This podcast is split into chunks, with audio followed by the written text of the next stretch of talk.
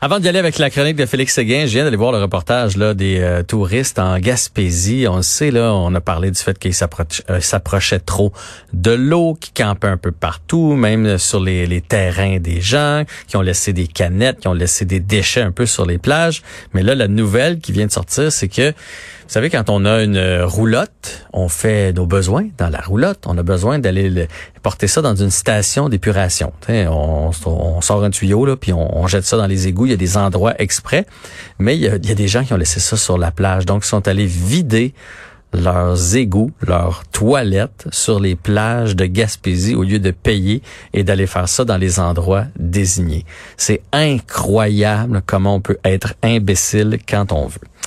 Bref, vous pouvez aller voir le reportage. Ça tourne évidemment à, LCN ou encore sur le site de TVA Nouvelle. On y va avec Félix Séguin, chronique crime et société. Bonjour Félix. Oui, bonjour. Bonjour Jean-François. Félix, euh, des, euh, tout que des dossiers aujourd'hui. On parle beaucoup de la COVID, on parle de noyade au Québec, euh, on a parlé d'enlèvement et là, bang, une fillette de 12 ans qui meurt dans un incendie à Montréal. Oui, à la chronique des faits divers, mentionnons que pour les gens qui sont directement impliqués dans ce drame-là, c'est loin d'être un fait divers. C'est l'événement qui a fait chambouler leur vie. 9h30 ce matin sur la rue Maroni, c'est près de la rue Saint-Patrick, dans l'arrondissement de Ville-la-Salle. Il y a un incendie euh, commencé au sous-sol de cette maison-là, qui compte plusieurs étages. Et au sous-sol, il y avait une fillette de 11 ans. Euh, et euh, il y avait deux autres enfants dans la résidence, un de 10 ans, un de 18 ans et le père aussi de la famille. et quand le feu a pris naissance, ça s'est fait manifestement très rapidement parce que les témoins ont vu le père de la jeune fille s'engouffrer vers la maison pour aller y sauver ses enfants.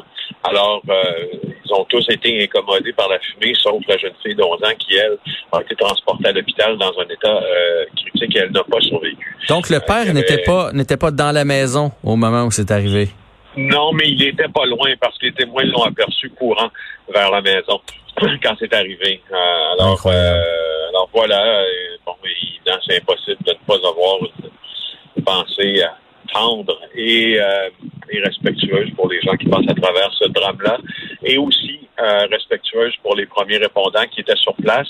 Ah. Euh, je parlais à quelques personnes euh, que je connais dans ce, ce, ce milieu-là qui qui œuvrent dans le secteur de la salle, justement. et je peux te dire que quand tu dois réanimer une jeune fille de 11 ans et quand tu as des enfants qui ont à peu près le même âge pendant une vingtaine de minutes et tu sais qu'elle est morte, c'est chargé de bien, bien, bien des émotions que tu essaies souvent de balayer euh, sous le tapis pour continuer à faire ton job de premier répondant. Euh, je ne veux pas, veux pas comparer la portée du drame pour eux au drame de la famille, mais je voulais aussi le mentionner. Ah oui, mais euh, c'est c'est une grande tristesse. C'est le cauchemar de bien des parents. Hein. Combien de fois avant de se coucher moi je vais voir là, tu sais, des ronds de poils, puis toutes les, tu sais, pour être sûr, retrouver des enfants comme ça dans un incendie, puis ne pas, tu sais là on comprend qu'il est rentré, donc il a pu en aider quelques quelques uns, puis il a pas pu aider cette fillette là. Ça, ça doit être euh, très très très difficile à, vivre pour le père. On, ne connaît pas la cause, hein, Félix?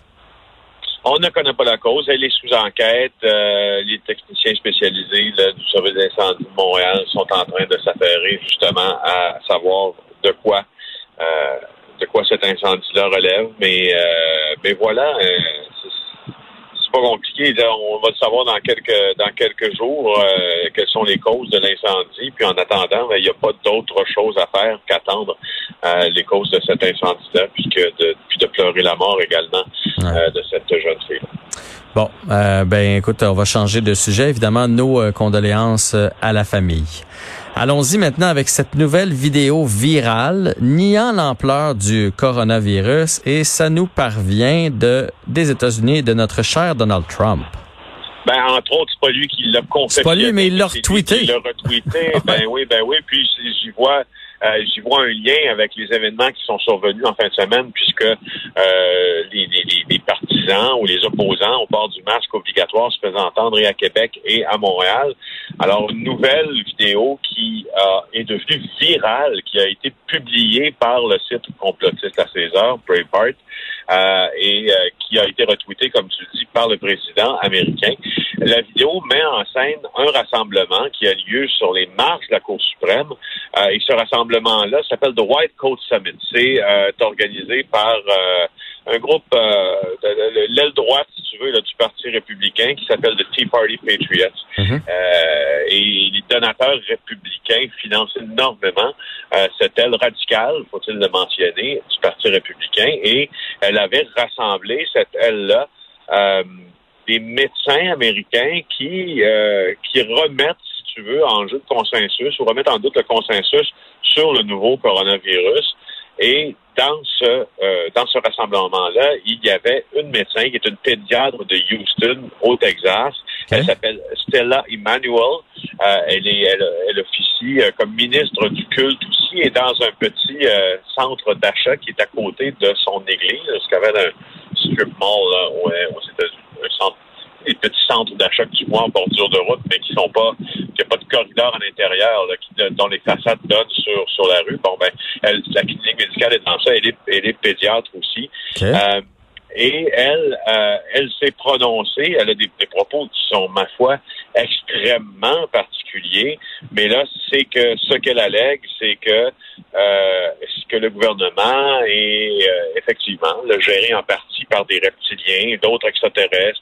Elle aussi euh, allègue que les femmes qui ont des kystes sur les ovaires, c'est parce que euh, elles rêvent qu'elles font l'amour avec des sorcières. Comprends-tu? Donc tu vois, tu vois un peu où ça s'en va, ça, où tu vois Méchant personnage quelque chose. Et, la portion virale de son allocution, en fait, euh, remettait vraiment en question euh, le, le, le, les effets du coronavirus et en disant qu'elle a traité des centaines de patients avec euh, l'hydroxychloroquine et que c'est un traitement que tu on, se rappelle qui est controversé et qui jusqu'à maintenant ne fait pas l'objet d'un consensus scientifique et euh, il dit qu'il ne faut pas porter de masque euh, et que euh, et que personne n'en sera malade parce que ce virus-là, euh, on a une possibilité de le guérir.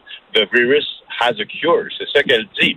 Alors, Donald Trump a retweeté la vidéo dans laquelle elle apparaît et non sans faire de mécontent parce qu'évidemment, on parlait de science consensuelle hier, toi et moi, ça vient s'opposer à toute la science consensuelle que l'on connaît à ce propos. En fait, ce qui est elle a dit n'importe quoi là, dans, dans plusieurs facettes. Là. Je suis allé voir la vidéo dans plusieurs facettes de la médecine. C'est intriguant de savoir qu'elle peut pratiquer, première des choses, mais qu'il y a des gens qui la suivent, qu'il y a des gens qui sont d'accord puis qui font ouais ouais les extraterrestres, les reptiliens, les kisses, ces ovaires. Oui, moi c'est elle que je vais écouter pour la pandémie. C'est ça qui est inquiétant de, avec nos, nos voisins du sud.